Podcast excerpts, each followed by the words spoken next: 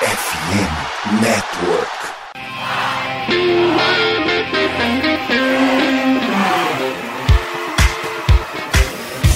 Doutrina! Doutrina! Touchdown, touchdown, touchdown, touchdown, Steelers! A vitória será dos Steelers! Essa aí já era! O Pittsburgh Steelers continua vivo! O Pittsburgh Steelers vira o jogo! Um dos maiores jogos de todos os tempos no futebol americano! A vitória do Pittsburgh Steelers!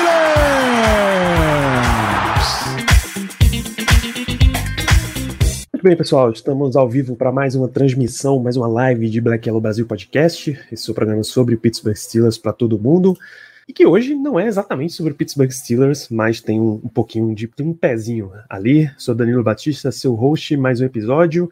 Hoje abrindo uma série aí de pré-temporada especial, onde a gente vai dar um foco nos nossos rivais. Então, eu sei que vocês não estão cansados, vocês estão ansiosos para ver Steelers jogando mesmo a temporada regular, mas a gente vem falando bastante de como tá o nosso time. Vamos ver um pouquinho como estão os outros na FC Norte. Para falar hoje do Cleveland Browns, tem a presença do Murilo Dog Pound BR. Bem-vindo, Murilo. Muito obrigado aí pelo convite. Mais um ano aí junto com a gente. O Danilo é amigo aí de, de, de Twitter faz bastante tempo. E aí que todo podcast a gente está falando muito. A gente já está completando uma década já cobrindo os times. E todo começo de temporada sempre é um pouco diferente. Não sei se esse demorou demais para chegar ou não, mas fazer podcast, fazer live, faltando um mês, três semanas, como a gente está tendo, é um sentimento bem diferente do que tá fazendo lá em maio, em junho. A gente já tem um, um cheiro e gosto já de temporada. Então por isso que a gente vai estar tá bastante empolgado aqui para falar da FC Norte, do Steelers e do Browns.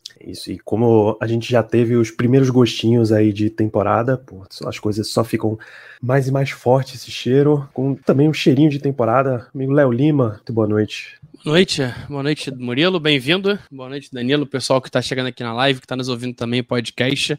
É, eu cheguei com um cheirinho de academia também, serve? É. Sério, cara? Hoje tá naquele Botou pique, ainda bem que o Botou podcast pad, não tem botou jersey por cima, ninguém percebe, pô. Não, então, Se for na o- DL, o- então... O podcast não tem cheiro, tá valendo a pena também, né? Facilita para os ouvintes. É, vamos, hoje, hoje a conversa é boa, hein? Pô, tem, tem muito papo pra gente render aqui, só passar por recados. Era pra ser um bloco rápido, mas tem muitos recados muito grandes. Então, segue lá, arroba BlackYellowBR, Twitter, Instagram e Telegram. Acompanha aí tudo que tá rolando com Steelers, com as nossas redes sociais. Tem recado da nossa gloriosa FN Network, que é a casa de Black Yellow Brasil e mais de 50 projetos de NFL, NBA, MLB, NHL. Segue lá, Rádio Pirata e Glucast também para acompanhar.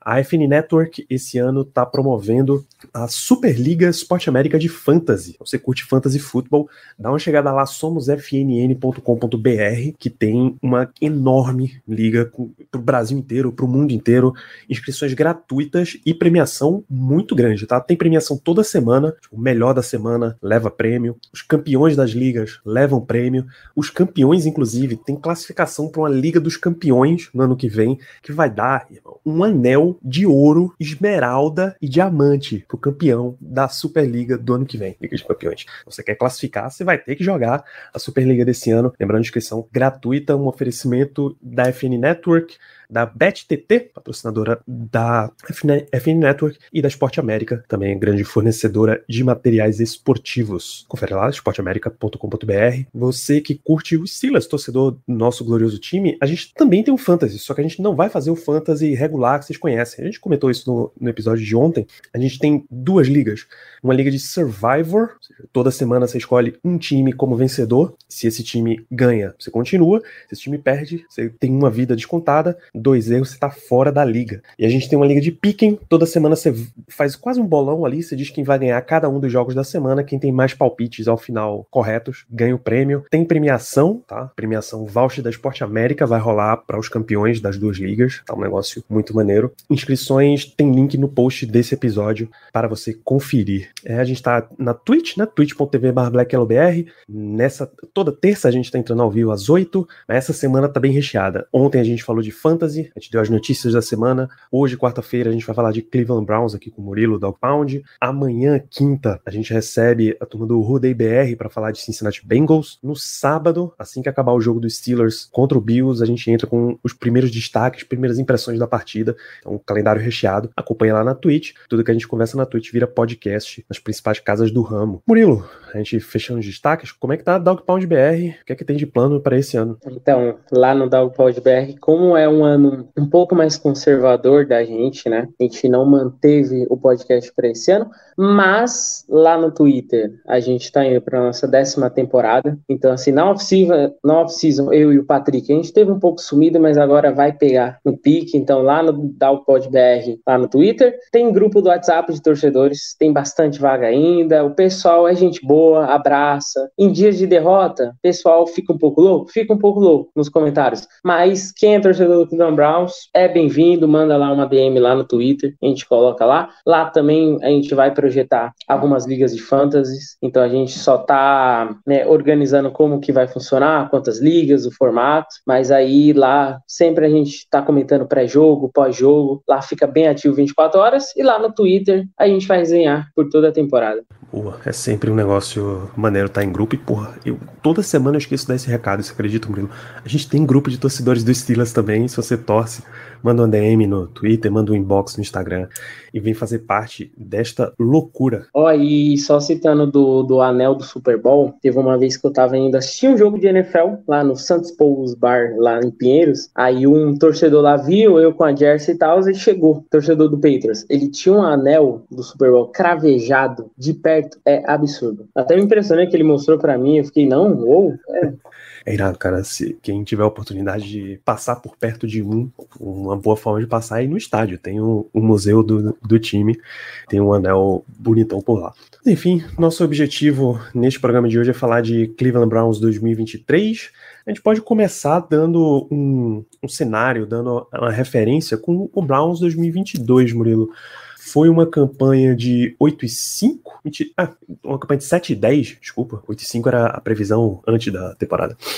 Com um 7-3-1 pro Jacoby Brisset e mais uma complicação aí. Me, me, conta como foi, dá uma resumida como foi a temporada passada lá do Cleveland Browns. Em resumo, assim, é, era uma temporada que existia um pouco de empolgação por certas contratações, só que ainda tinha um pouco de conservadorismo. Claro que a gente tinha a noção que o Brissett ele ia tentar se aguentar durante a temporada, foi literalmente o que o Brissett fez. Teve boas partidas, teve partidas que era preciso um quarterback a mais e aí o Brissett chegou no seu piso, chegou no seu limite, mas mesmo assim entregou um Cleveland Browns positivo. Só que a gente tinha a noção de, tá, o Deshaun Watson foi suspenso, vai voltar nos últimos seis jogos. Quem que vai voltar, né? Qual o Deshaun Watson que vai voltar? E aí, assim, eu falava, ele pode voltar, vem? Pode, mas no cru, na, na realidade, eu esperava que ele ia voltar da forma que ele voltou, né? Não tendo uma, um bom desempenho. Porque aí, pensa, dois anos fora, dois anos parado, aí você volta, é ritmo de jogo, é ritmo numa nova equipe, química com recebedores. Então, o, o, Browns ele chegou ainda com chance de playoffs, mas logo entendeu que tá, o, o ano é o ano seguinte, até pro Deshaun Watson é o ano seguinte. Tinha condição de ir para os playoffs? Tinha. A gente perdeu muito jogo por causa da defesa. Por causa da defesa, por falta de comunicação. Era uma defesa mal treinada. E o esquema do Joe Woods não era bom. O Joe Woods ele morreu com, com as visões dele. É, a defesa do Browns era uma das melhores de, em cobertura. O Joe Woods amou até o fim cobertura homem a homem. E alguns jogos, por exemplo, contra o Atlanta Falcons, a gente perdeu para o Mariota entregando o jogo, pelo amor de Deus. Contra o New York Jets, dois, touchdowns nas últimas duas campanhas, por falhas coletivas na defesa. Então teve jogos ganháveis, dava para chegar na pós-temporada? Dava. Mas o pensamento do Haslam, o pensamento do Andrew Barry de contratar o Watson, era pensando nessa temporada a partir de agora. Se conseguir chegar na pós-temporada no ano passado, tudo bem, mas todo mundo ficou em paz em Cleveland. A partir de agora, aí é a pressão no e crua. É, só para confirmar, tá? A temporada do Browns ano passado foi 7-10. Só que os números que eu dei de 8,5, 7, 10, 8, 8 e 1 foram é, contra o spread. Era questão de aposta, no caso. Então, não é exatamente o que conta. O que conta é o que aconteceu de verdade lá no campo. 7 10, o Deshaun Watson estreou na semana 13 em Houston, certo? Então ele carrega três vitórias, três derrotas e mais quatro vitórias com seis derrotas pro Jacob Brissett. 4-7. 4-7, é, exatamente. A essa hora as contas já vão ficando difíceis. Né? Então, Não, e, e o engraçado, Danilo, é, Murilo tava falando muito da defesa do, do Browns. Foi uma defesa que melhorou com, com deixar o Watson estreando, né? É, começou a, a, conquistar turnovers, é, segurou um pouquinho mais os times, né? Se deu menos jardas. É, e ponto principalmente, né? Então, tu, tu acha que essa, essa mudança. É, e a gente sabe que a defesa desse ano é completamente reformulada. É, talvez metade do time seja novo, né? Nessa defesa. Você acha que essa mudança de chegando um quarterback realmente titular vai impactar mais para esse ano? Ou acha que só de mudar os jogadores já vai, já vai dar certo? Então, chegou numa, chegou numa fase da temporada que, assim, em certos períodos dos jogos, o Brissette não conseguia manter a bola, né? Segurar essa bola. A defesa do Browns era uma defesa que cansava demais. Sofreu com lesões, sofreu, mas era uma defesa que cansava demais. Essa dos turnovers, desde a temporada que a gente foi para pro, os playoffs, né, com o Baker Mayfield ainda, era uma defesa que se concluía de não, é uma das melhores em turnovers. Só que eu cito que, ah não, uma defesa que você vê que recupera muito a bola é ótima, é linda, é maravilhosa, todo mundo queria ter, mas a defesa do Browns era 8 ou 80. Ou era uma campanha que tinha um turnover, ou então era uma campanha que pelo menos cedia field goal, que não tinha bastante controle. Então, hoje em dia, eu cito que eu aprendi a rever meu conceito de defesa. Por, por mim, assim, a defesa desse ano, eu, eu desejo uma defesa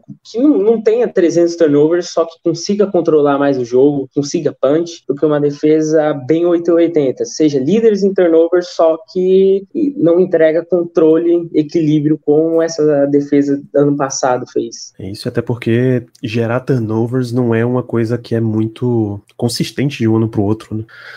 Não é um número que dá para manter, tem muito disso que é sorte, tem muito posicionamento, tem muita técnica, mas tem muita sorte também. E às vezes quando sai apenas assim, a turnover saindo só do Denzel Ward, faz muito mais parte do Denzel Ward do que da defesa coletiva. É verdade. Quantas interceptações a gente não viu que a bola desviou na mão de um adversário ou desviou na mão de um corner do Steelers e caiu no colo do Minka para interceptar.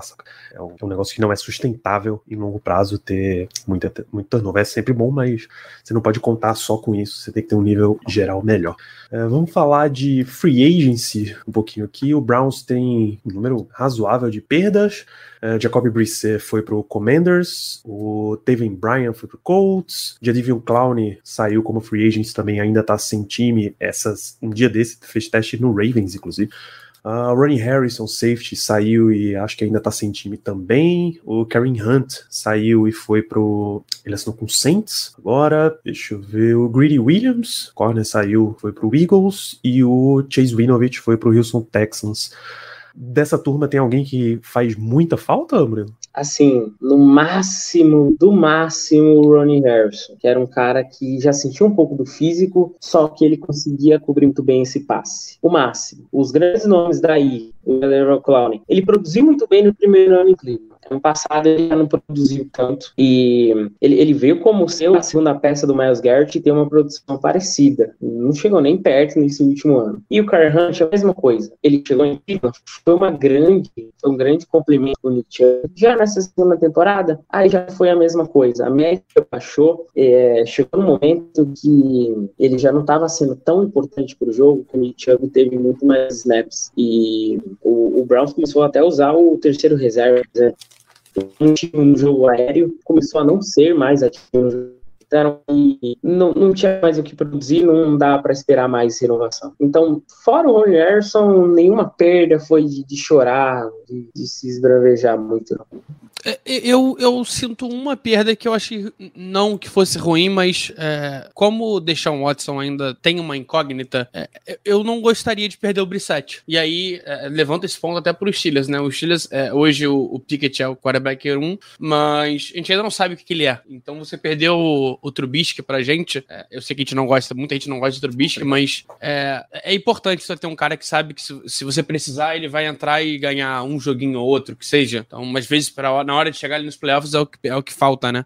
E foram quantos anos sem jogar? Foi quase dois anos que bateu total né, de tempo sem o Deshaun Watson jogar, né? É muito tempo. Assim, durante a temporada eu falei, cara, com esse futebol americano que o Brissett tá jogando, ele vai conseguir uma vaguinha com, uhum. com um cara de, de desenvolvimento para uma passagem de novo. E foi o que aconteceu. E assim, por mais que a gente tinha essa certeza que o Brissett ia perder, tem o Dobbs, o Joshua Dobbs, que é, é, a experiência. O Cleveland não, não quis tentar ganhar na, na força né, do valor. E o também não ia ficar aqui para ser reserva. Ele, ele sabe que ele ia ter condições de.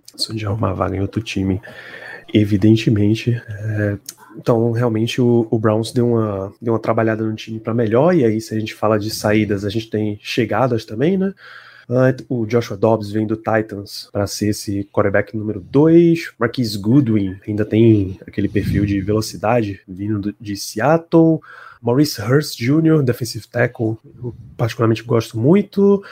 Uh, o Juan Thornhill, do Chiefs, baita nome, safety. Dalvin Tomlinson, vindo do Vikings. E o Rodney McLeod, safety, vindo do Colts. Os grandes destaques aí de chegadas. Tem mais ainda, hein? Tem mais. Tem? Tem Zadarius Smith, é, vindo Verdade, também do Vikings.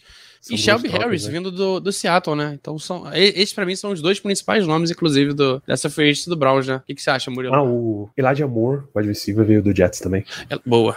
É, assim, separando defensivamente primeiro, McLeod, ele, ele trazer um pouco de experiência para essa área de linebackers, e essa área de linebackers era preciso um pouco mais de experiência ali. Ok. Ajuda pro Miles Garrett, esse foi o foco do Andrew Barry. Ajudar o Miles Garrett, porque assim, passar no, até até na live que a gente fez na Casa do Corvo, eu, eu citei aqui, parecia que temporada passada o Miles Garrett era o tutor. Ah, não. Você olhava Alex Wright, você olhava, era o Togiai, você olhava. Ah, tô até esquecendo o, o nome do, dos calouros ano passado, mas assim, Miles Garrett, ele olhava para trás, só tinha gente nova, sem produção. Aí olhava pro Clown, tá, é o Clown, só que não produziu também. E aí, realmente, não, não tem tá tomando dupla marcação, tripla marcação todo jogo, pro lado tá tendo produção. E aí vem David Thompson. O Sherry Harris foi absurdo. Eu, eu, eu, eu, olhei o tape dele, não é possível que esse cara tava livre na, na free agents. A senhora Zadar Smith. E principalmente esses caras para dentro da linha defensiva, porque Cleveland sofreu com o jogo corrido ano passado. Perdeu vários jogos com, contra jogo corrido adversário. E esses caras ali pelo, pelo interior da linha vai fazer bastante fazendo diferença. Mas a minha melhor contratação foi o Juan Thornhill. É, é de um calibre de Super Bowl. É um cara que tava, que ainda assim ditou o ritmo da, da cobertura de passe, da marcação profunda de zona do Kansas City Chiefs. Era um cara que estava ainda no setor que Cleveland estava prisando, por mais que tenha o Grant Delpit, por mais que o Denzel Ward faz uma, faz uma bela ajuda nessa cobertura de Mator Hill vai dar uma. É o melhor safety dos últimos anos que Cleveland se projetou a ter. E ofensivamente, o Elijah Moore, é, eu, eu sempre citei que o Elijah Moore era o cara que mais me intriga de todas as contrações, juntando defensivo e ofensivo. Porque você olha o Elijah Moore, era para é pra ele ter, ter muito mais hype pela opinião pública. É, é porque ele não teve quarterback no Jets. Literalmente. Extra campo. É, o extracampo. O extracampo dele é bem complicado. Ele brigou com todos os técnicos que passaram no, no Jets. Acho que isso pesou bastante também, né? Então, mas eu, eu, eu citei lá no, no, no, Twitter que ele ainda estava inserido um pouco no caos. E eu acho que ele sabe, ele sabia um pouco do valor dele e os quarterbacks que ele jogou não ajudou. Ele vai estar tá num, num, num, cenário muito mais tranquilo de saber, não, agora eu tenho um, um quarterback que eu possa produzir. E ao começar a produzir, eu acho que não vai dar essa pane nele, essa pane de personalidade. É, além de ser um problema é, constante no Browns, né? Quanto tempo o Browns não consegue ter dois wide receivers que realmente estão produzindo em, em, um nível alto? É, mesmo quando tinha Landry e, e Odell, sempre tinha um abaixo, nunca estavam os dois bom, bem, né? É, grande chance desse ano engatar, pelo visto. E, e, e se pensar, o Moore veio para ser, se bobear nem o segundo recebedor, o terceiro, terceiro dele, né? né? People Jones na frente dele. Então é é, é um cara ainda mais para se produzir. E se, e se juntar o Cedric Tillman vai produzir esse ano, aí pronto. Aí é um complemento que valeu uma segunda rodada. Cleveland, se estava olhando para receber na segunda rodada, então é isso. É um cara que já viu pronto, já está projetado na liga, veio agora só para produzir. Isso. E já falando de segunda rodada, né? Vale citar que o Elijah Moore veio por troca. O Browns mandou uma escolha de segunda rodada e recebeu uma de terceira. Basicamente, trocou, inverteu a posição com o Jets. O Zadarius Smith foi troca também. Ele mandou uma escolha de, quarta, de quinta rodada 2024, uma de quinta rodada 2025, recebeu uma de sexta 2025 e uma sétima 2025. Ou seja, são trocas ridiculamente baratas. É o tipo de, é o tipo de troca que você espera de times que se vêm brigando para competir, inclusive. É, você não tem apego a escolhas muito mais embaixo quando tem um cara que você sabe que dá uma, uma subida até no piso da tua unidade, como é claramente o nível do Zadarius Smith. E draft. O Browns, ele ainda tá meio apertado com a questão do, a troca do Deshaun Watson, né? Não teve escolha de primeira rodada, a de segunda foi pro Jets, a de terceira rodada foi para Houston também. E aí você tem Cedric Tillman na terceira rodada, wide receiver de Tennessee, Siaki Ika de Baylor também na terceira, Dawan Jones, tackle de Ohio State, e Isaiah Maguire, defensive end de Missouri, na quarta. O Dorian Thompson Robinson, quarterback de UCLA, e o Cameron Mitchell, cornerback de Northwestern, na quinta. E o Luke Whippler, center de Ohio State, na sexta para onde vem destaques aí do, do draft, Murilo, que não foi, se não foi tão no topo, mas o Browns se mexeu bastante. É, e assim, rapidamente, outra coisa que eu sempre amo citar, depois que a gente assistiu, né, o Quarterback, a série documental da Netflix, é literalmente defesas ganham campeonatos, mas especificamente linha defensiva, porque é lindo com episódios de, o episódio de dor, né, do, do Kirk e do Mahomes que as, as piores partidas, as de mais caos dele, eles estão reclamando de sec, estão tomando pancada. E aí, cara, pra nessa IFC você precisa contratar gente que vai causar nesse pocket. Então, esse é o ponto específico. Eu citava, não, Cleveland tem que contratar ajuda pro Garrett. Pronto. Se querem parar certos quarterbacks nessa conferência, vai ter que fazer isso. E do draft, citar primeiro o, o, o Tillman, que ele já teve jogadas com produção, é um cara bastante robusto em Tennessee. Então, para essa vaga de slot, de recebedor slot de, de, Cleveland, eu acho muito boa. E tem uma projeção de árvore de rotas do Tillman ainda não é boa. Quando ele aprender e melhorar essa árvore de rotas, ele vai ser um perigo em jogo aéreo por causa do seu tamanho e por causa do seu físico absurdo. E assim, o foco é, tá, Cleveland não vai ter escolhas altas. Cleveland aceitou isso e até 2025, 2026 vai ser isso. Mas você olha o Whippler e o Dawan Jones, os dois de Ohio State absurda pré-temporada dos dois. E, e, eu cito que o Dawan Jones está colocando um ponto-chave ali de, de, de dúvida para todo mundo. De cara, se ele jogar na temporada regular, se bobear, ele pode ter vaga, porque são dois caras técnicos demais nessa linha ofensiva. O Dawan Jones, ele tem um, um footwork e um tamanho tão absurdo esses caras tiveram, juntando os dois, né, pela PFF, são mais de 130 é, snaps jogados e uma, duas pressões cedidas. É claro que é pré-temporada, é pré-temporada, mas quando você analisa tecnicamente individual os dois, são duas grandes escolhas. E esse que é, e esse que é o, o foco do, do Andrew Barry para o resto, para os próximos drafts, é tentar essas roubadas, esses steals, como foi o da One Jones. O, confesso, não assisti o tape de nenhum dos dois. Depois do draft foi assistir o do, do Dawan Jones.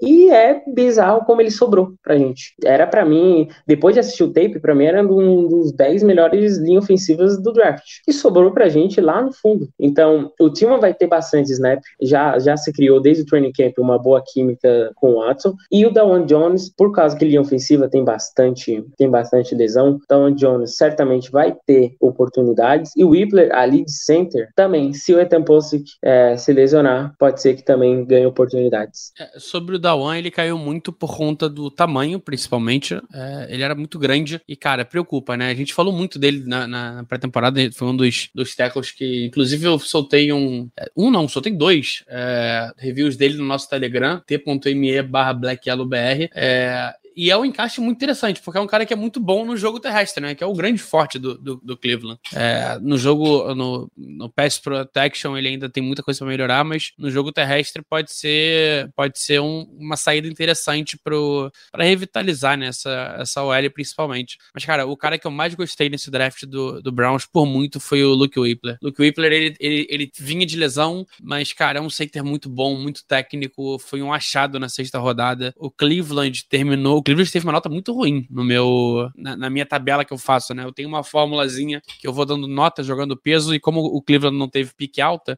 a nota acaba caindo. O Cleveland ficou a trigésima nota só no meu, no meu draft. É, mas, cara, trouxe jogadores que se forem bem trabalhados, Luke Whippler que você falou, é, Dawan Jones também, o Siaki que eu não sou muito fã dele, mas é, é um cara que se souber ser trabalhado e, pô, numa DL com Zadarius Smith, Dowling Tomlinson, que Dowling Tomlinson é o cara perfeito para ele aprender junto. É, é, um tipo de jogador que lembra bastante, inclusive. É, Miles Garrett Jordan Elliott, ele, ele consegue aprender, ele vai conseguir. Shelby Harris também, outro jogador que é ótimo para ele aprender. Então, Cleveland tem muita qualidade para desenvolver a longo prazo, né? Acho que isso que é o, é o que a torcida tem que se agarrar muito. É que eles estão no lugar certo, né? O Bill Callahan é um dos melhores treinadores de linha ofensiva da liga. E, assim, não sei o quanto se evoluiu do, do college até esses primeiros jogos de pré-temporada, pré mas o Dawan Jones, eu também tinha preocupação com o peso, mas eu achei bastante fluido ele. Fluido, mas muito por causa do footwork dele, que eu gosto bastante do footwork. E o Ica, que eu não citei aqui, foi a minha única pick que também não me agradou. Eu acho que o Browns focou muito de, não, a gente precisa de mais um cara que para a corrida. Mas é, eu tentei achar alguma coisa no tape dele acima de parar a corrida por causa do tamanho dele e ainda não achei. É a única pick que ainda vai, vai ter que provar algo para mim. Qual pick? A do Seaki. É, ah, tá. É, é, é, difícil, cara. É, é, difícil, mas é uma pique na terceira rodada que é um bom valor. Então é, faz sentido a aposta, né? Faz, faz sentido. Se tanto de gente que tinha empurrando para final de primeira, começo de segunda, pô, faz muito sentido. É, então, antes da gente dar uma passada por, pelo time mesmo, num todo do Browns, dá uma olhadinha de calendário. É, tem um trecho que já abre o calendário, que é. Normalmente a NFL até te permite mudar um pouquinho os teus rumos de temporada, mas é um setor muito sinistro para você garantir que isso vai acontecer caso comece errado. Vou citar. Semana 1 abre a temporada recebendo o Bengals. Semana 2 vai a Pittsburgh para um Monday Night Football. Semana 3 recebe o Tennessee Titans. Semana 4 recebe o Baltimore Ravens. E aí já vai para bye week na semana 5. Volta com o San Francisco 49ers. Tá? Chegar na semana 6 já tendo passado por bye week, se você tiver numa situação muito apertada, pode degringolar a temporada de um jeito inacreditável, mesmo sabendo que o calendário para frente dá uma aliviada boa. Assim. Você acha que é aí que tá o setor crítico do ano do Browns? Assim, de desses jogos, eu colocaria apenas o Browns é favorito apenas contra Pittsburgh e Tennessee. E ainda assim, né, eu, eu até postei no Twitter, né, hoje, que saiu, não sei se vai ser a spread né, nacional, porque cada casa, né? Cada casa tem, tem sua spread, mas Pittsburgh favorito por dois pontos, que até me impressionei. É no Highfield o jogo, né? É, e o, o, fator casa eu acho que vai ser, o, vai ser o caso, mas ainda assim o Monday Night Football. E já são três jogos de divisão, isso já vai dar um baque bastante, né? Você sair negativo. Bye week de semana 5, né? Bye week de semana 5 é muito complicado. Os últimos anos de Cleveland teve bye, bye week lá na frente e, e, a gente via que o time precisava muito. A gente já vai gastar logo numa semana 5 e volta contra São Francisco. Eu cito que. Contra o Colts, contra o Colts, não? Contra o Colts. Não, São Francisco na 6, Colts na 7. Ah, é. Nossa, é muito cedo. E, e, eu cito que o Cleveland vai, vai entrar na sua história mais bizarra, engraçada, caótica pode juntar 300 palavras se o Deshaun Watson não jogar bem. O Deshaun Watson precisa traduzir individualmente, mas também precisa traduzir em campanha. Pensar aqui um 2-4, o caos já vai estar tá tomado pelo Deshaun Watson. E aí, 2-4, partida em Indianápolis, já vai ser caótico. E se tiver jogando bem, se tiver jogando mal, aí, aí pode esperar o, o inferno em Cleveland. É literalmente isso. Mas é aquilo. O, vamos ver como é que vai estar o Joe Burrow nessa primeira semana. Vamos ver quem é esse novo ataque. Provavelmente não, né? Provavelmente nem vai estar, né? Nem isso. Espero que ele. Pô, o Jamar Chase não pediu pra você não jogar? Não joga, filho. Ouve. Falou semana 5, né? É, então. Não, mas de verdade. É, vamos ver como é, vai ter pensando que Pensando que Cleveland, que Cleveland joga dois jogos em casa contra Bengals, quer dizer, dos quatro jogos, três em casa, mas contra Bengals e Ravens em casa, dá pra sair um 2-2 aí. Não, não é absurdo pensar um 2-2. É, é, eu, eu vejo o Steelers ainda favorito por jogar em casa, principalmente, é, mas aí já vejo o Browns favorito contra o Bengals, porque o Bengals sem QB, naquele. E aí, como é, qual vai ser? O Browns tá com o time mais forte. É primeiro jogo, estreia em casa, tem, tem, tem toda essa mística e o Bengals ano passado passado perdeu pra gente, né? Na primeira rodada, Danilo. Estreando também. Sim. Foi aqui ou foi lá o jogo? Foi em Cincinnati. Foi em Cincinnati. E perdeu. Então. E com o Burrow. Então, é, acho que nesse jogo contra o Titans, o, o, o Browns é favorito. É, 3-1, bem possível, mas acho que o 2-2 é o mais confiável, né? O, a parada é a sequência depois de da bye, né? Depois da bye vem a sequência de Colts, Seattle, Cardinals, que aí dá pra, dá pra deslanchar, aí, né? Não, aí tem que buscar, pô. Tem que buscar. Esse Tennessee, que não é um time ridículo, mas diante do cenário, você tem que, tem que ganhar de Tennessee, cara. O time dessa divisão que for perder no jogo pra EFC Sul vai começar a se complicar. É, o único time que dá pra perder na EFC Sul é o, é o Jaguars, e olha lá. E olha lá. E até se. E assim, eu até prefiro pegar primeiro o pessoal da EFC Norte em casa primeiro. Pra depois, ah, vai ser fora de casa, mas aí já vai ser num cenário mata ou mata. E aí meio que. É uma boa forma de pensar, cara. Não, é, e, não tem cê, ele citou. O Murilo falou muito do Deshaun Watson. Como é que tá a pré-temporada dele, Danilo? Danilo não, né? Murilo, desculpa. Como é que tá então, a pré-temporada do Deshaun Watson? Porque é, os vídeos que aparecem, que foram mais. É, eu até tenho. Eu até tenho na, no Twitch Deck, que voltou, graças a Deus, obrigado, Twitch Deck, pela sua volta. É, eu tenho uma threadzinha com é, pessoas de todos os. A Twitch Deck morreu de novo. Deu nem, deu nem tempo de comemorar. É, acabou de morrer. É, eu tenho uma thread, tinha uma threadzinha com é, insiders de todos os times, né?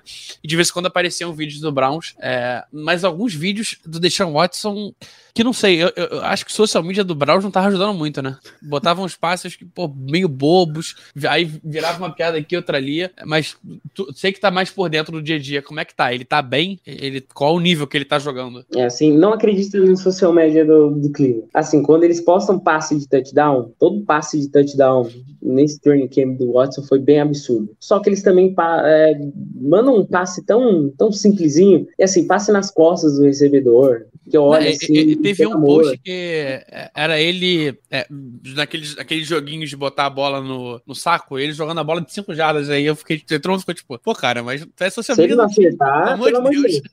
Mas, mas assim, o, o certos insiders que eu, que eu confio muito é é o Deshaun Watson que tá é, entendeu o plano de jogo e os seus recebedores estão tendo química com ele. É isso. Porque o, ele literalmente ele chegou, treinou uma semana ano passado e jogou o jogo. Então tem bastante diferença. Agora que agora sim que a gente vai descobrir, tá? Quem que vão ser os recebedores que vai ter química com ele, quais que não vai ter. Mas o jogo de pré-temporada eu tava bastante curioso para ver como seria nessa campanha e tal. E não que ele foi pressionado, ele foi quase pressionado nesse jogo de pré-temporada, mas era um, um, um Watson que estava bem mais calmo dentro do pocket e era algo nele dentro de Houston. Por exemplo, nos seis jogos finais da última temporada, ele literalmente ele não tinha paz dentro do pocket. Mas por quê? Porque a pressão veio? Não, porque ele literalmente estava se dando caos. O work dele estava mal, ele não conseguia se prender no pocket. E ele é um cara que precisa ficar dentro do pocket, só que ele tem a habilidade da, da corrida. E ele já usou muito nessa pré-temporada, que é algo que, que o Stefanski deve estar tá olhando muito bem para isso. Ele é um cara que consegue bastante jardas correndo. A pré-temporada dele foi a melhor possível, dentro da expectativa de não, é isso. Tá entendendo o plano de jogo, tá conseguindo conectar todo mundo, todo mundo tá produzindo dentro dos treinos. Claro que tem os seus viés. Ontem, no treino contra o Philadelphia Eagles, ele fez três interceptações. É, rolou, rolou, uma discussão, inclusive, né? É, de que o, o, time do Eagles estava tava batendo nele demais até. É, então, o, a Mary Kay, ela citou no, no texto de eles fizeram um acordo de, ó, é, chegou no quarterback, é, só dá o contato, não faz o sec, nenhum teco absurdo, nem nada. Pro lado de Cleveland, estavam fazendo isso com o Jalen Hurts. A Mary Kay até a Mary Kay até cita de, não, o, o, os DLs e linebackers do Browns nem literalmente fizeram tackles no Jalen Hurts. Literalmente eles estavam na base do flag. Mas do outro lado, foram dois sacks que deram polêmicas do Deshaun Watson. Um, ele já tinha lançado, passou dois segundos, ia ser falta, literalmente, se fosse jogo. Então, ah, é, é, é o, o, ruim de, desses treinos em conjunto, né? É, ainda bem que os três esse ano e, não tem nenhum. Eu não sou muito fã, não. Tradicionalmente não tem, tá? E literalmente tá falando do Deshaun Watson, né? Que... Tem isso, né? Tem todo o histórico também, que acaba pesando. É. Eu, eu, se fosse DL, chegaria pra quebrar mesmo. Então não tem como. Ele vai receber todo o amor possível dos defensores, das torcidas adversárias, um pouco mais do que outros quarterbacks. Cara, pessoal, a gente tem, pessoalmente, a gente tem esse posicionamento contra o Deshaun Watson. Lógico, a gente tá falando um monte do cara aqui porque o objetivo é falar do Browns. A gente teria essa posição, mas eu não acho que os jogadores têm, têm esse lance, não, cara eu acho que eles foram no, no SEC muito mais num lance físico, de mostrar mesmo, tamo aqui, tamo em cima de você, do que o nossa. E, e os treinos é lá, em, são lá em Filadélfia, por né? Por causa dos, dos uhum. pacientes. Então, os treinos são em casa, tem tudo aquilo, da, deve ter torcido olhando, aí rola eu o. Não acho, eu não acho que tem essa relação, não. É certo jogador. É, não, é, é que NFL. É, NFL é muito. É, eu entendo que não só é, mídia, mas os jogadores e os espectadores, o povo americano como um todo, é, é, eles lidam um pouco diferente com esse tipo de situação lá, né? Não é nem que passa um pano, mas eles. É, a maneira como a. É, como é que chama? O tribunal, o, o direito lá é visto, é, e eles dão muito poder, dão muito. Não muito poder, mas eles acreditam fielmente e, e, acham que não tem como ter algum erro, por exemplo. Então, o que o juiz falou tá falado e não, ninguém toca mais nesse assunto. E foi assim com um monte de gente, né? É Big Ben, Kobe Bryant, é, porra, milhares de jogadores aí que passaram por esse tipo de situação. É, mas acho que do que o Danilo falou, esse negócio de estar em casa, aí rola uma pegadinha mais outra aqui, tem uma torcida ali. É muito mais o, o lance do se mostrar do que é exatamente a questão fora de campo do, do Deshaun Watson. É, você levantou um dos, dos outros pontos que eu tenho listado aqui pra gente começar, Murilo. Vai parecer que a gente tá só massacrando o cara, sabatinando o cara, que é porque é rival, mas não é.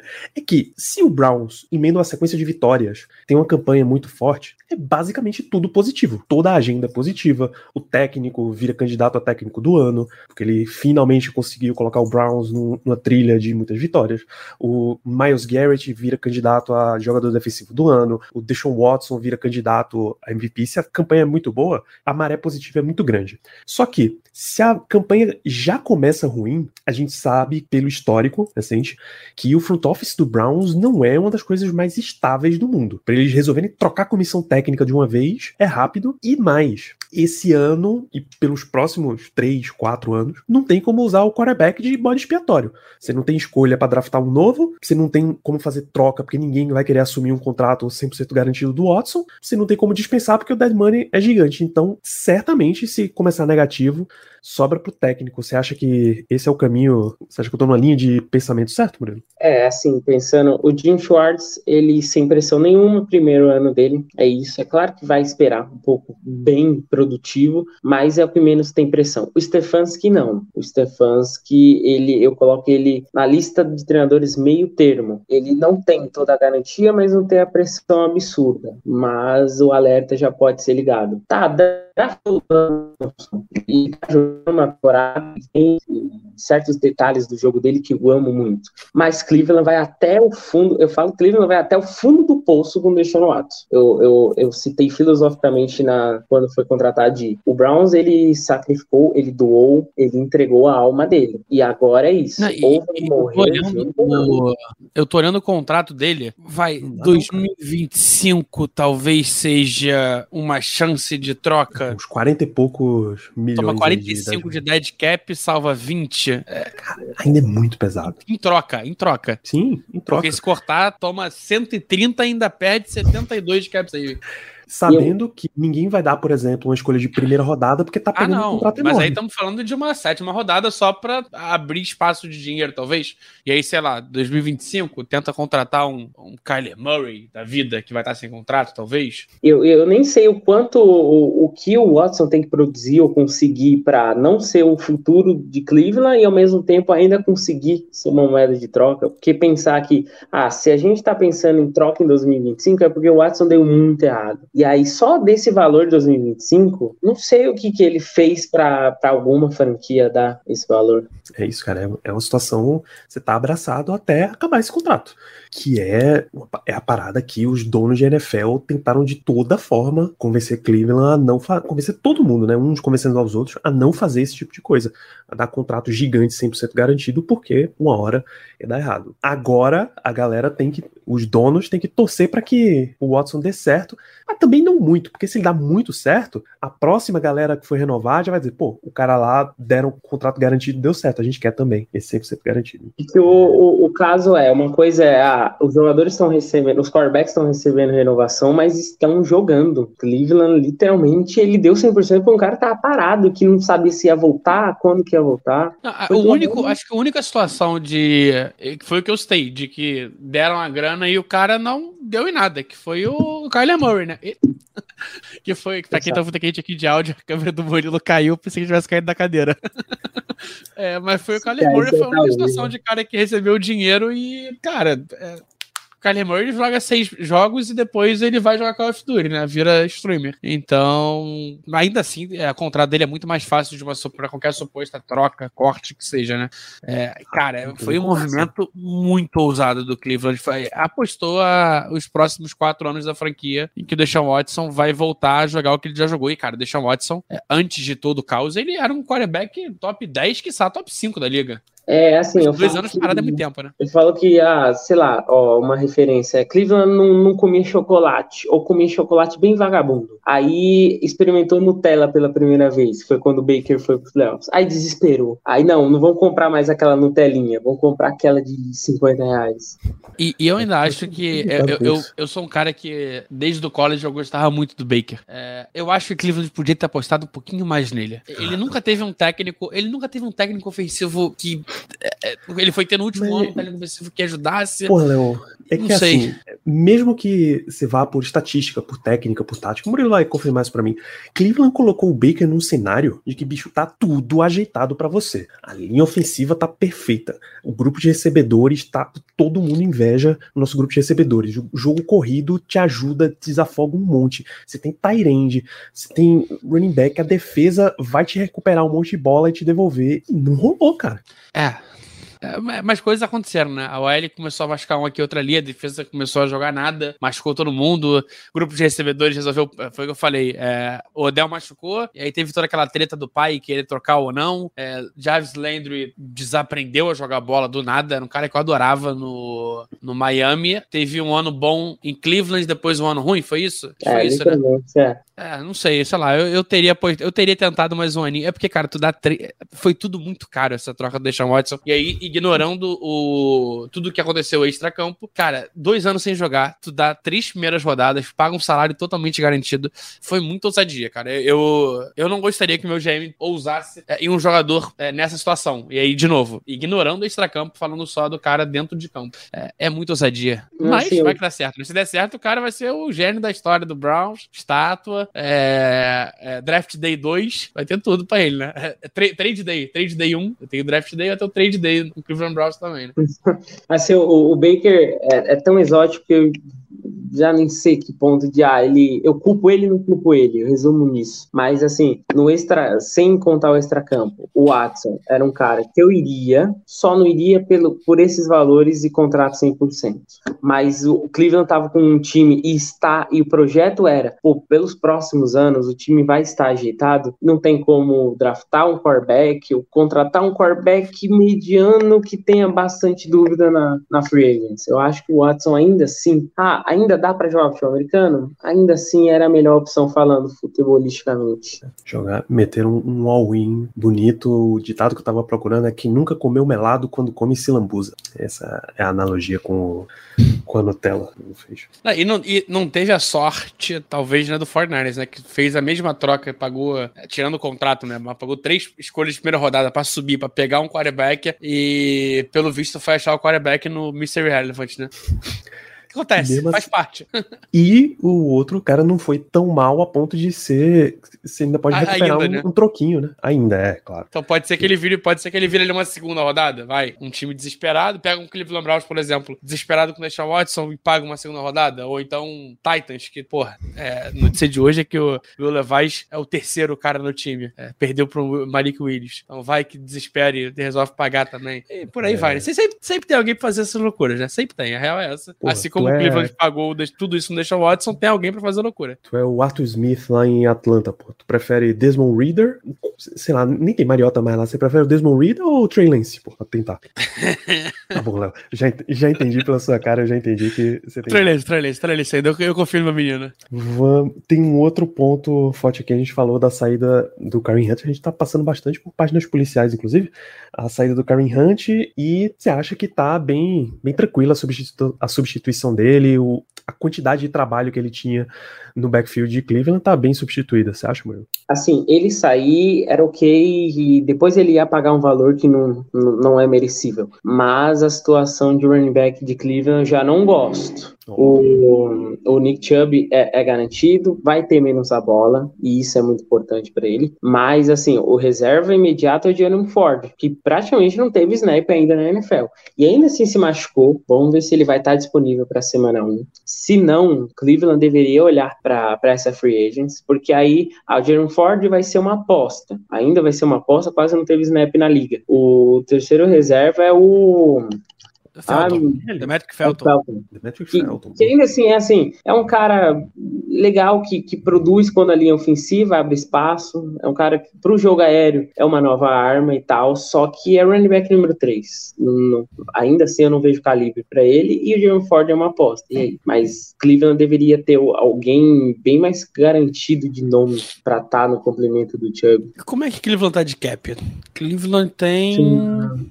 Ah, tem 14 milhões de cap. Dá, dá pra ir atrás, cara. Tem, tem jogadores na frente, né? Running back menos, tem. Running back, então, running back sempre tem, tem, mas tem jogadores, pô, de nome até, né? Então tem, cara, tem Dalvin Cook ainda, Fournette, McKissick pode voltar. Não, Dalvin Cook fechou o Jets. Não, ainda não, ainda não fechou, não. É, é esperado. Fechou, não, apareceu hoje. O Adam disse, finalmente. Ah, então Porra, nossa senhora, eu peguei, eu peguei Brice Hall na primeira rodada numa liga. Desesperador. Não façam draft de fantasy cedo. A gente falou na, na live de ontem, tá vendo? Acontece isso. Mas, cara, tem, tem nomes possíveis. É Justin Jackson. É... Não... Justin Jackson acho que vai aposentar por saúde. Tá difícil aí, bicho. Darrell Anderson também é ferrado de saúde.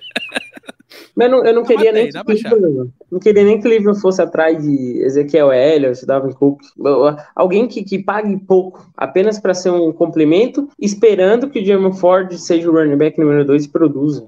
Ah, Mark Ingram, pô. Mark Ingram. Vai ganhar ali seu salário mínimo, milhãozinho. E, cara, é um cara que vai longe de ser o Mark Ingram de cinco anos atrás, mas é um cara que produz, um cara que bota ali, é, vai botar umas 300 jardinhas, talvez, no ano. Tá bom, pô. Recebe. Por sinal, deixa eu aproveitar que a gente falou de running back. É, você acha que Cleveland vai sentir essa falta de running back que recebe bola? Porque não é o forte do Chubb, né? Não, não. E aí, assim, o Ford, ele recebia um pouco em Cincinnati, mas também não, não, não era aquilo de um, um running back que recebia o Felton é o cara, é o running back que mais recebe. Mas mesmo assim, Cleveland abriu muito. Quando Cleveland se foca para ser um time de jogo aéreo, ele tá olhando para recebedor. Ele não tá olhando para running back fazer isso. Justo. Justo. E o meu último tópico que eu tenho aqui, pra gente até fechar, já tá bem avançado, doutor Miles Garrett. É, grandes expectativas, tenho certeza. Agora com mais um jogador que não só tem o um nome, mas que tem a produção para segurar ele aí de vários anos seguidos, é o Zadary Smith. Uma linha defensiva que ganhou uns reforços significativos. Down Thomas e Shelby Harris, como a gente falou mais cedo, são dois baita nomes grande. Espera grandes coisas do Miles Garrett, Murilo. Dá para ele chegar numa temporada de 26 Dá. Eu acho que ainda assim times vão times vão continuar fazendo marcação dupla e tripla nele, vão. Mas pela primeira vez, o Masgard vai ter uma ajuda que ele não teve a carreira inteira em Cleveland. De, de novo. Eu não claro? diria dar, Danilo. Eu diria ele tem que chegar. Ele tem que chegar. Ele tem que chegar. E, e aí é, é, muito a, a, conversa que rola muito. É, não tem como não ser, né? TJ Watt, Miles Garrett, Nick Bolsa e, e Micah Parsons. São os quatro caras que estão ali no bolo. E, cara, vai muito de cada um a ordem que você quer colocar eles. E, e assim. O Garrett foi, foi, o que menos teve ajuda na carreira, até agora. Acho que os outros sempre tiveram mais OLs melhorzinhas, né? O Parsons mais ou menos, mas o, Bolsa sempre teve OLs, bo DLs boas. É, TJ também sempre teve DLs é, boas também. Parsons, o, o, Garrett tem que fazer, cara. É o ano do Garrett ser deploy, é o ano dele conseguir produzir. É, ele tem que fazer. Premiação depende do coletivo. Se Cleveland for um time positivo, aí ele vai estar tá no falatório ou não. E aí, assim, você pensa, a ajuda ano passado era do Clown. O Clown é produzindo bem mal e ainda já na, na sua segunda fase de carreira. Na, nas temporadas anteriores, quem o segundo jogador que mais teve sexo, fora o Garrett, era o Olivier Verdun já bem diferente de, do, do Vernon do New York Giants. Então, assim, tem nome. É claro que Dalvin Thompson, Zadar Smith, esses caras têm que produzir da forma que a gente vê a carreira deles e o tape. Mas se eles produzirem individualmente, olhando pelo lado do Miles Garrett, ele precisa aproveitar esse menos, esse, esse menos olhar de marcação para ele. Eu acho 18 a 26 vira uma obrigação. E aí é o mesmo para cá também, né? É, quer dizer, a obrigação do TJ Sun é ficar saudável, mas a gente tá esperando aí também pelo menos 18 a 20 sacks. É, voltando no ano de lesão, a gente sabe que é um pouquinho mais confuso, mais complexo, mas é, acho que é a nossa expectativa, né, Danilo? Alguma coisa diferente? Acho que não, né? É, os Steelers eu não espero. Eu não espero mais temporadas de 20 sacks do, do TJ, porque eu espero muita distribuição. Essa é a diferença. Eu espero ele jogando num nível que conseguiria 20 sacks, mas eu espero que seja bem espalhado. É... é talvez 20 sacks totais, é, contando no meio comum. Tipo isso, sabe? Aí, é, aí já é até pouco. Né? O Steelers costuma trabalhar de 50 sacks pra cima. Não, não, não, não. TJ Watt. Em vez de contar meio. É porque, por exemplo, a PFF ele não conta meio sack. A PFF conta. Quando tem meio sack, a PFF conta que teve um sack. Entendeu? Cada vez que o cara, o, o QB, o, o jogador sa, é, saqueia o QB, não importa se é junto ou com alguém, eles contam como um sack. Pra... E aí, depois, no final, eles fazem a conta do time separado. É, vai, 20 sacks somados aí, juntando tanto pro TJ quanto pro Miles Garrett. É um número. Um número meta bom, né? E o, e o Garrett tendo menos snaps também, porque uh, o Garrett de 75% de snaps não vai acontecer, e ele tá numa decrescente, e mais Garrett de dois anos atrás, eu sentia muito, e até ano passado tem muito disso. O Garrett no segundo tempo ele produz menos, porque dá para sentir que ele cansa muito e ele já não é mais o mesmo jogador no segundo tempo. Isso Cleveland precisa ajeitar, pra, porque assim, segundo tempo que o decide, ele não tá bem, e aí a quantidade de snaps vai diminuir, principalmente no primeiro tempo. É coisa que a gente vê exatamente o contrário. O TJ Watt é conhecido por ser um cara que fecha jogos. Os Steelers, não, a gente perde as contas se for o jogo que foi concluído com vitória, graças a sex do TJ Watt na última campanha. É, e vale lembrar que o, o, Garrett, a gente sempre fala dos nossos grupos, por exemplo, que é um absurdo que a imprensa veja o Garrett na frente do TJ Watt. O grande absurdo é que eles vejam o Garrett muito na frente do TJ Watt. Porque todos os posts nas últimas duas ou três off-seasons até, e, ou seja, antes de temporada dessa lesão aí do TJ, era papo de não, Garrett é um Hall of Famer garantido, pô, tá super encaminhado para ir pro Hall da Fama. TJ Watt, hum, já não sei, uma sala de espera ali, se a classe for muito favorável e tal. Garrett não é tá longe de ser ruim. O Léo falou aqui, ele é um dos elites da posição. São seis anos, quatro temporadas de All-Pro. Inclusive, dois no primeiro time, dois no segundo, mas são quatro temporadas de All-Pro pro Garrett. O lance que a gente sempre espera é que os dois sempre joguem em alto nível e a gente sempre gosta quando colocam o nosso na frente, pô. Vai dizer que não.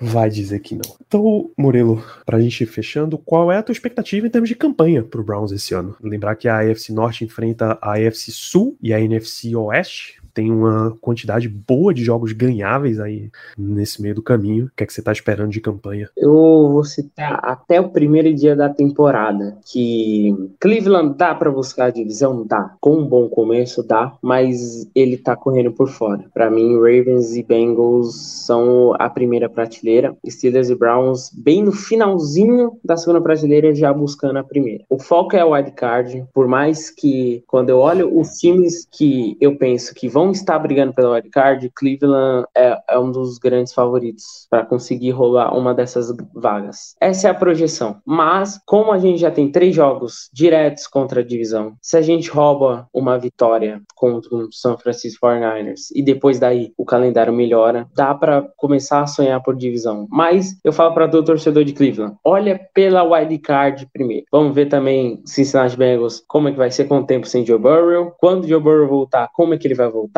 Esse ataque do, do Ravens, né, focando menos no jogo terrestre e agora dando a bola para o Lamar Jackson passar. Como é que vai ser o Lamar Jackson passando muito mais do que as últimas temporadas? Então, de começo, wild card, mas não dá para saber, eu não tenho nenhuma visão concreta do que vai acontecer nos ataques dos outros três times da divisão. É literalmente isso. É uma incógnita. E, pô, se Cleveland tiver na briga aí por vaga, ele tem uma reta final de temporada muito boa, tá?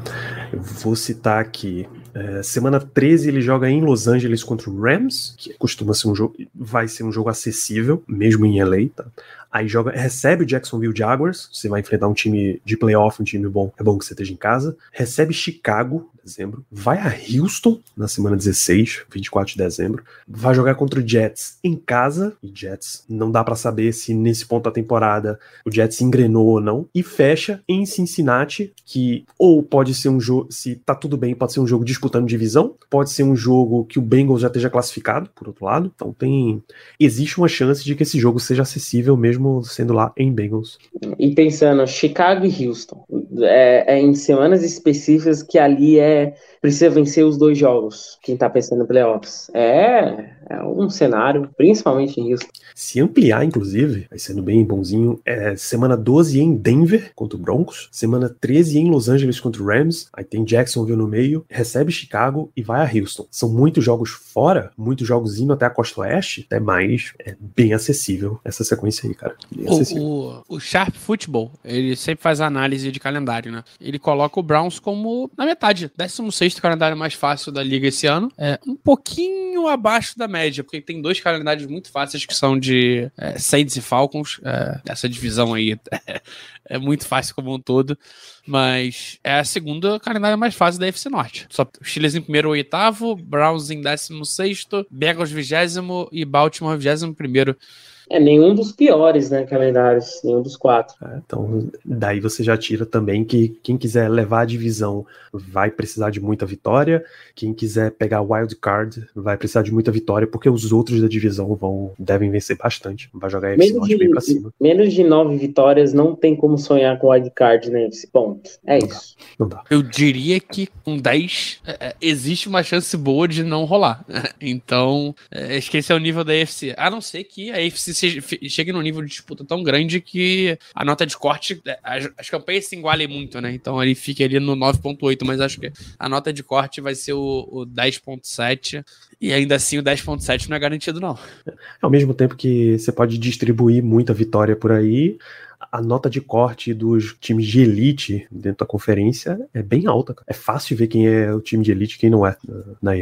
Na NFL como um todo, vai, mas principalmente na EFC. Então, tem todos esses fatores aí.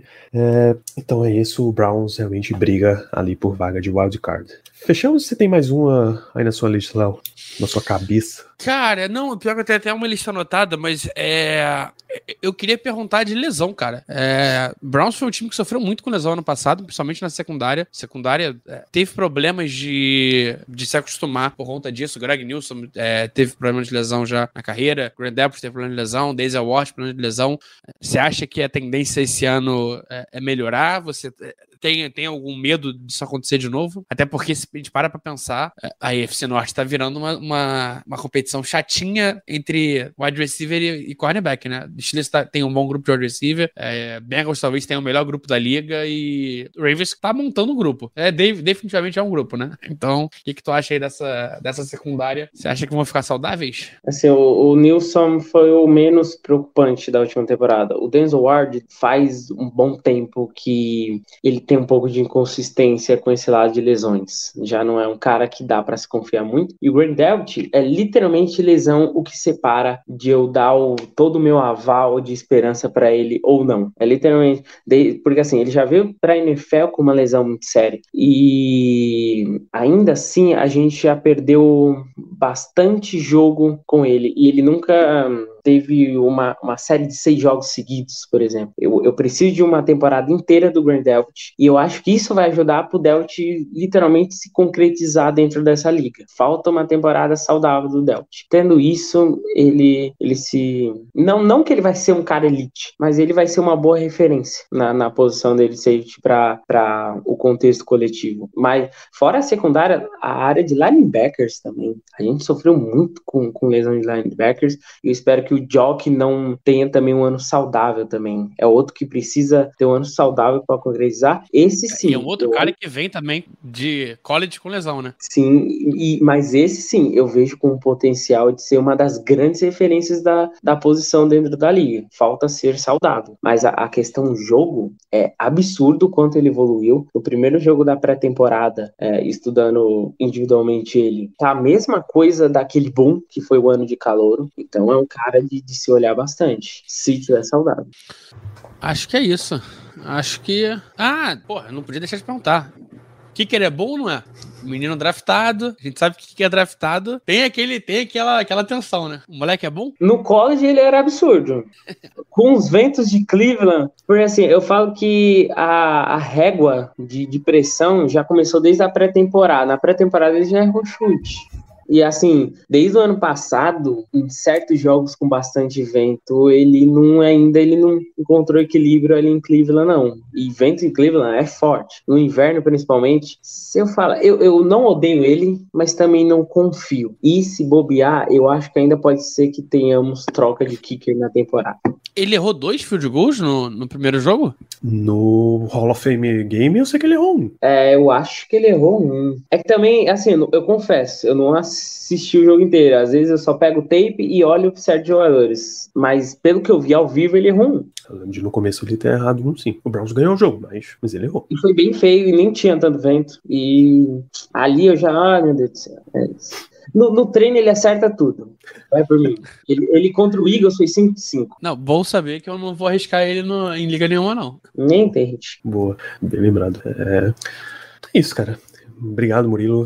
O Browns é um dos times mais intrigantes dessa próxima temporada. Tem umas interrogações bem grandes, apesar de ter uns caras que são muito certeza. E bom pra gente abrir essa série falando contigo. Muito obrigado. Olha, prazer. Prazer imenso novamente estar aqui. E para você, Danilo, para você, Léo, para os torcedores dos Steelers, quem vier do Browns assistir o podcast também, uma ótima temporada. No final das contas, assim, eu, eu falo que eu tenho o sentimento.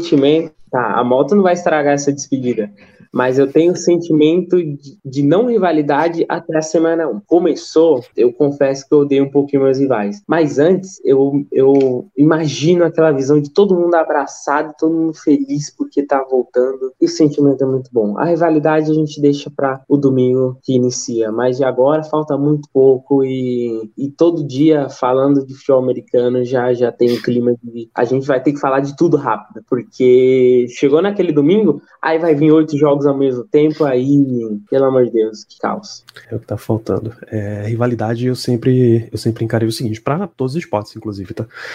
Que rival para mim é muito bom ganhar dele lá dentro do campo. Se é na minha casa, na casa dele também, a mim pouco importa. Mas todo mundo saudável, né? Exatamente, eu quero ganhar do rival quando ele tá no melhor mesmo. Quando o cara tá realmente em cima, no pedestal, é dali que eu quero derrubar, derrubar ele. Mostrar que eu sou que eu tô melhor ainda. Gastar tempo, gastar tempo na rivalidade, você pode até gastar, mas pelo menos na, na gente que tá do lado de cá produzindo, não tem absolutamente efeito nenhum. Tá, eu vou estar tá me trocando com, o Murilo, por exemplo, na internet. Não tem nem jogo rolando, pô, pelo amor de Deus. Assim, a, a nova, a nova geração da comunidade lá no Twitter tá tendo muito disso, mas e fazendo meu jabá, DalgPodBR lá no Twitter. A gente tá lá, indo rumo à décima temporada na cobertura, nona com o perfil. Eu tinha um perfil antigo que eu não sabia nem falar muito bem, mas se juntar os dois perfis, vai ser o nosso décimo ano falando de Cleveland Browns, uma década. Então segue lá no Twitter. É isso. Black Yellow Brasil tá aí desde 2014, então essa é a décima temporada, inclusive, também de cobertura podcast indo para a oitava, cobrindo isso aqui. Tem, tem chão aí já percorrido. Vamos para casa, né, Léo? Que amanhã tem mais? Vamos para casa amanhã. Amanhã, amanhã. Cincinnati. Cincinnati. Nosso amigo Conrad? Nosso amigo Conrad Aleixo está Nosso convidado. Conrad, Conrad Aleixo. É, vou desejar o mesmo pro Conrad, mas é, Murilo, espero muito que o Cleveland tenha uma temporada com todo mundo muito saudável e que seja a primeira pick no draft. Quer dizer, né? A primeira pick não dá não pode. Melhor ainda. Melhor ainda. Vida. É, mas brincadeiras à parte, esse tipo de rivalidade é que é uma rivalidade boa, ele não caiu de novo da cadeira, o caiu de novo da cadeira. Cada vez que o telefone do Murilo cai, eu acho que ele cai da cadeira. É, mas esse tipo de rivalidade aqui é legal, é, é a gente conseguir debater, trocar ideia, conversar. É, a gente aqui na, na EFC Norte tem, tem uma conversa muito legal, né? Estamos sempre gravando junto. É, todo ano o, a Casa do Corvo recebe todo mundo e é sempre bom receber vocês também aqui na nossa, nossa humilde casinha. Isso, você falou de primeira pick que eles nos tal, até bateu a dúvida se tinha sido a de Cleveland que Wilson mandou para Arizona. Né? Não, foi, foi a de Houston. Foi de Houston. Deles mesmo. Pelo amor de Deus. Enfim, a situação de Houston, alguém vai ficar muito feliz ou muito triste com isso daí. Deixa essa galera discutir. Já fechando este episódio de Black Yellow Brasil. Voltamos nessa quinta-feira, como disse, para falar de Cincinnati Bengals nesse nosso perfil. Vamos todos juntos numa temporada maravilhosa. Grande abraço para todos vocês.